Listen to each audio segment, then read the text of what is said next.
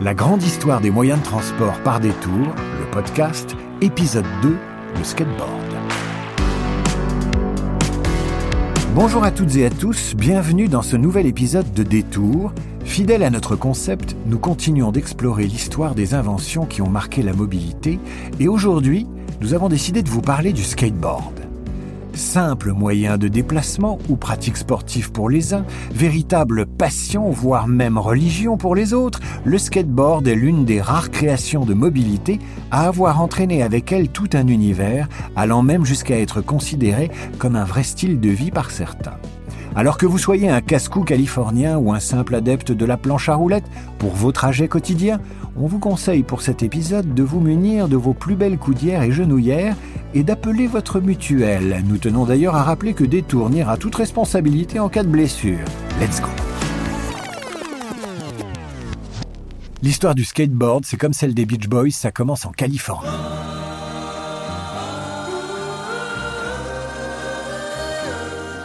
Encore aujourd'hui, difficile de dire avec exactitude quand et où a été inventée la planche à roulettes.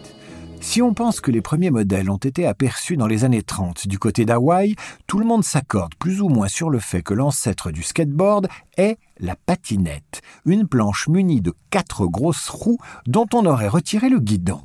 Une théorie que l'on retrouve d'ailleurs dans le film Retour vers le futur, mais on reviendra là-dessus. Allez Marcel, au skatepark il y a du pain sur la planche. Notre histoire débute donc en Californie, sur la côte ouest des États-Unis, à la fin des années 50. C'est là que des surfeurs, frustrés face à l'absence de vagues, inventent le skateboard, enfin le sidewalk surfboard, comme ils l'appellent à l'époque.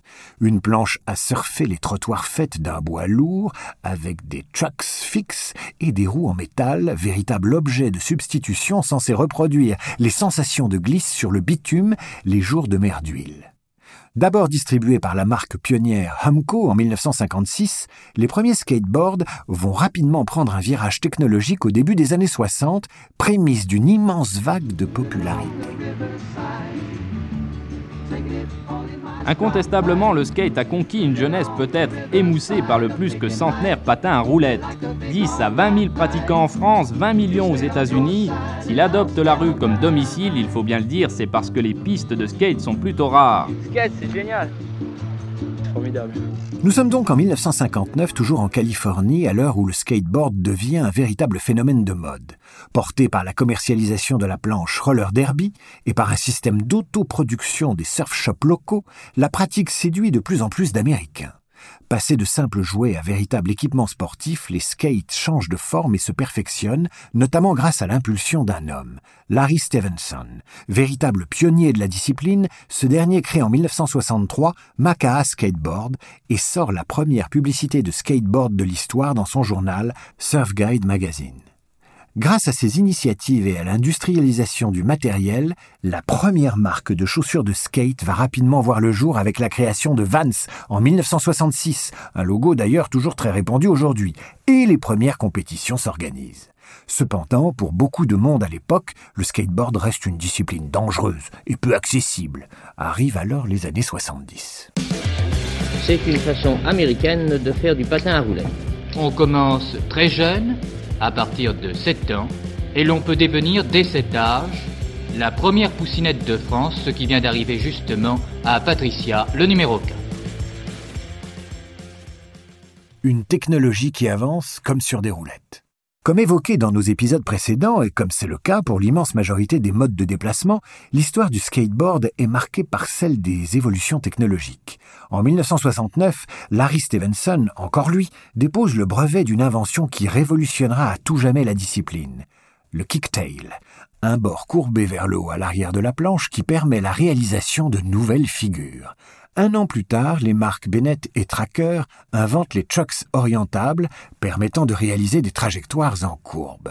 Et, en 1973, le skateboard prend une nouvelle dimension avec une arrivée majeure, celle des roues en polyuréthane, une page de l'histoire d'ailleurs illustrée dans l'excellent film Lords of Dogtown de Catherine Hardwick. Voilà ce que j'ai, mieux que du cash un jeu de roues de skateboard en uréthane. en, en uré quoi? En uréthane, mec, un dérivé du pétrole. Du pétrole? Ouais. Avec ces roues-là, tu fais des virages aussi serrés qu'avec ton surf. Ouais. Ouais, ça roule sur les murs, ces machins-là. C'est antidérapant. Antidérapant, antidérapant. Antidérapant. Comme je le disais, ces nouvelles roues sont une révolution pour la discipline. Elles permettent d'avoir plus d'adhérence, moins de vibrations et plus de maniabilité, faisant ainsi du skateboard un objet plus accessible pour le grand public. Le succès est d'ailleurs immédiat. 15 millions de planches sont vendues aux États-Unis en 1975. Qui plus est, ces innovations technologiques successives permettent à toute une génération de faire évoluer la discipline via la réalisation de nouvelles figures. Le plus gros symbole de ce boom est l'épopée d'un groupe de skaters nommé les Z-Boys, emmenés par Tony Alva, Jay Adams et Stacy Peralta, qui durant l'été 1975, alors que la grande sécheresse frappe Los Angeles, s'introduisent dans des piscines vides afin d'y réaliser des tricks encore jamais vus. L'histoire de ces trois pionniers est d'ailleurs le centre du film Lords of Dogtown dont je vous parlais plus tôt. C'est un sport à faire arriver des accidents à tous les jeunes. Alors, ces jeunes gens n'ont pas de casque, ils ne sont pas protégés. Nous voici désormais rendus aux années 80 et le moins qu'on puisse dire, c'est que le paysage n'est plus du tout le même. Malgré ses évolutions, le skateboard est plus que jamais considéré comme une discipline très dangereuse et sa pratique, comme son industrie, s'effondre. C'est à ce moment-là, boudé par le grand public, que le skateboard devient underground. Les skaters quittent les skateparks, qui d'ailleurs ferment les uns après les autres et s'emparent progressivement de la rue, développant alors la pratique dite du street. Un mouvement très populaire porté notamment par l'arrivée du holly, une figure spectaculaire qui consiste à sauter avec sa planche d'un muret à l'escalier, de l'escalier au trottoir, du trottoir à la chaussée. Ce qui est alors intéressant de constater, c'est que cette perte de vitesse, cette marginalisation de la discipline, va lui permettre de se professionnaliser et de devenir un phénomène sportif mondial au début des années 90. En quelques années, pas moins d'une vingtaine de nouvelles figures comme le kickflip voient le jour et la technique est poussée à son paroxysme avec l'apparition des X Games en 1995. Un événement suivi par des millions de personnes et porté par des skaters légendaires comme un certain Tony Hawk. Fort Adams, Newport. Extreme skateboarders rolled over the roadway. Jack Edwards and Paul Higgins show us the best truck stop on the highway. And how Tony Hawk swooped over the finals. Après un règne quasi sans partage des aspects techniques et sportifs, le skateboard a connu une petite révolution, il y a une dizaine d'années en s'invitant chez monsieur et madame tout le monde. Un phénomène engendré par la démocratisation des longboards cruiser et autres mini-boards, des planches plus accessibles destinées à se déplacer ou à se balader sans aucune notion de performance. En Amérique du Nord, par exemple, ces modèles ont connu une incroyable progression en ville et chez les 25-35 ans. On estime à 25% la hausse des ventes pour l'année 2010. D'ailleurs, au même titre que la trottinette, le skate n'a pas échappé au passage à l'électrique, et il n'est plus rare de croiser des jeunes cadres dynamiques en costume se rendre sur leur lieu de travail en chevauchant une planche à roulettes devenue un petit bijou technologique. Autre symbole de cet engouement, de cette démocratisation même, c'est l'arrivée du skateboard aux Jeux Olympiques. Et oui, pour la première fois, la discipline verra 80 skateurs professionnels se disputer la médaille d'or au JO de Tokyo en juillet prochain. À noter qu'on y retrouvera aussi pour la première fois le surf. Coïncidence? Peut-être. Le skateboard, plus qu'un moyen de déplacement, une vraie culture. À ce moment précis de notre histoire, une question me turlupine. Comment le skate a-t-il changé d'image? C'est-à-dire comment la discipline est passée de l'underground au mainstream, si vous me permettez l'expression? Eh bien la réponse est selon moi médiatique, car si la pratique devient plus stricte, comme on dit, elle s'accompagne d'un véritable boom multimédia porté par de nombreuses marques indépendantes et la production de magazines qui misent beaucoup sur la photo et la vidéo pour capitaliser sur l'image sulfureuse du danger et des casse-coups qui en font leur quotidien. C'est notamment le cas du magazine Trasher qui apparaît en 1981. Cependant, aujourd'hui, ses plus fervents lecteurs regrettent parfois la démocratisation du skate au détriment de ses codes, n'hésitant pas à critiquer les novices arborant le logo du magazine sur leur t-shirt. Les gamins euh, achètent du Trasher sans même savoir que c'est un magazine à la base. Alors que c'est quand même pas super difficile de le savoir, étant donné que c'est quand même noté en gros dessus. Voilà, par exemple, il y a un gars qui porte du Trasher, je crois qu'il connaît rien du tout, tu vois. Et puis bien sûr, il y a Internet qui a totalement changé la donne en permettant l'émergence et la diffusion de nombreuses vidéos de skate appelées port, souvent caractérisées par un ultra grand angle, un montage brouillon sur une musique oscillant entre punk, rock et hip-hop, qui sert malgré tout cette image du skate. Parmi elles, il faut citer les publicités de Nike SB dans les années 2000 qui démarginalisent la pratique pour la faire entrer dans la culture pop.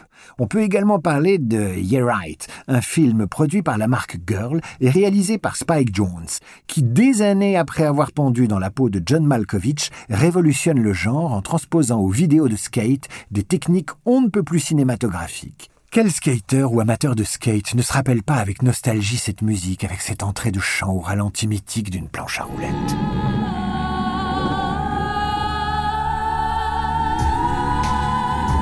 Nous n'avons pas encore assez parlé de cette culture du skate. Le skateboard est sans doute l'une des disciplines qui possède le plus ses propres codes, et notamment vestimentaires. Depuis ses origines, le style est une partie très importante du skate, parfois au même titre que les figures et la performance. Qui n'a jamais entendu dire J'ai un look skate? Et oui, ce sont sans doute les skaters qui ont inventé ce qu'on appelle aujourd'hui le streetwear, un style inspiré des rappeurs qui dans les années 90 se composait généralement de vêtements amples à base de baggy et de larges t-shirts imprimés. Les marques ne s'y sont d'ailleurs pas trompées, puisque c'est dans cette décennie qu'Etnies, Globe, America ou encore Osiris explosent. C'est d'ailleurs en 1995 que naît Supreme, une marque de skate qui aujourd'hui sort des vêtements en édition limitée, en collaboration avec Louis Vuitton, et dont certains articles s'arrachent à plusieurs milliers de dollars. À ce titre, on peut aussi citer le retour en force de Vance, dont on a déjà parlé, et l'arrivée de nouveaux acteurs comme Palace. Les créateurs n'ont plus qu'une obsession, la rue. À l'image de ce défilé de la marque belge Vêtements. Les frontières se floutent entre la haute couture, le prêt-à-porter haut de gamme et les modes streetwear. Ou bien encore la collection printemps-été 2018 de Balenciaga. Pour continuer à parler culture, il est crucial de noter la relation particulière qu'entretiennent le skate et le cinéma. On a déjà beaucoup parlé des Seigneurs de Dogtown, qui est clairement un immanquable. On a touché un mot de Retour vers le futur, qui a joué un rôle plus ou moins important dans le regain de popularité du skate dans les années 80, mais il y en a tant d'autres. De manière totalement subjective, je vous conseille le film Midnighties de Jonah Hill, qui décide d'utiliser le skateboard comme prétexte pour parler de la situation familiale pas facile d'un jeune garçon de 13 ans dans Los Angeles du milieu des années 90. Je vous recommande également le trop sous-estimé What's Up Rockers de Larry Clark, un film qui raconte l'histoire de jeunes skaters latinos du ghetto de Los Angeles, encore la Californie, et qui décident de s'aventurer dans les quartiers huppés de la ville, donnant lieu à un choc des classes mais aussi des cultures, le skate étant perçu comme le symbole de la délinquance par les familles bourgeoises. Dans un autre registre, notons aussi le très qualitatif faux documentaire du réalisateur français Antoine Bess, intitulé Le skate moderne, qui met en scène des fils d'agriculteurs pratiquant la planche à roulettes au cœur de la campagne française. Enfin, et pour boucler la boucle, impossible de ne pas parler jeux vidéo. Certains d'entre eux sont devenus absolument cultes pour toute une génération, avec la série des Tony Hawk, Pro Skater et notamment le deuxième opus dont la bande-son restera, je pense, gravée à vie dans la mémoire de centaines de milliers de personnes.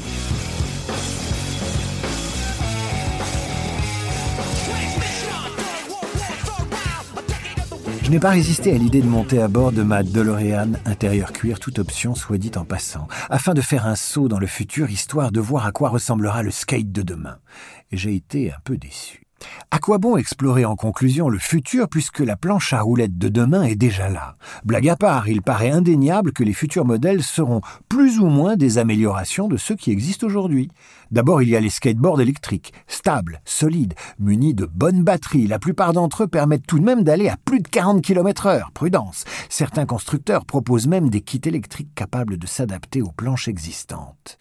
Et puis il y a ce qui, selon moi, sera le skate du futur pendant de nombreuses années le One Wheel. Il s'agit d'une planche au milieu de laquelle est intégrée une grosse roue électrique, capable de rouler sur presque toutes les surfaces, sable compris. Le One Wheel restitue à merveille les sensations de glisse, tout en ajoutant un petit je ne sais quoi qui le rend différent des skates électriques standards. Enfin, pour finir, sachez qu'une marque de voiture de luxe a vraiment construit un hoverboard, calqué sur le modèle de celui de Retour vers le futur, en utilisant le magnétisme. Bon, après, il faut regarder la vidéo de présentation. C'est impressionnant, mais ça a l'air extrêmement instable. Ça marche uniquement sur des surfaces en métal, en raison des aimants, et à mon avis, il faut avoir un compte en banque solide pour en faire l'acquisition. Non, vraiment, ça fait trop de paramètres. Je vais m'en tenir au roller disco.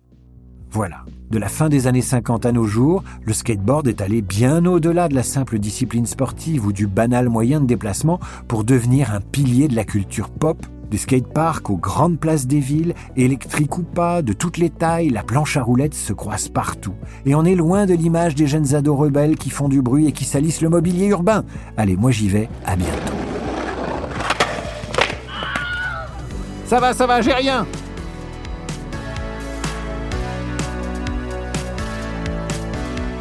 C'était Détour, le podcast produit par Seat et Canal+, et raconté par David Abiker. Si cette chronique valait le voyage, n'hésitez pas à nous laisser des commentaires sur votre plateforme de podcast préférée et à nous laisser plein d'étoiles sur Apple Podcast. Et ne manquez pas d'aller visiter notre site détour.canal.fr. À très vite.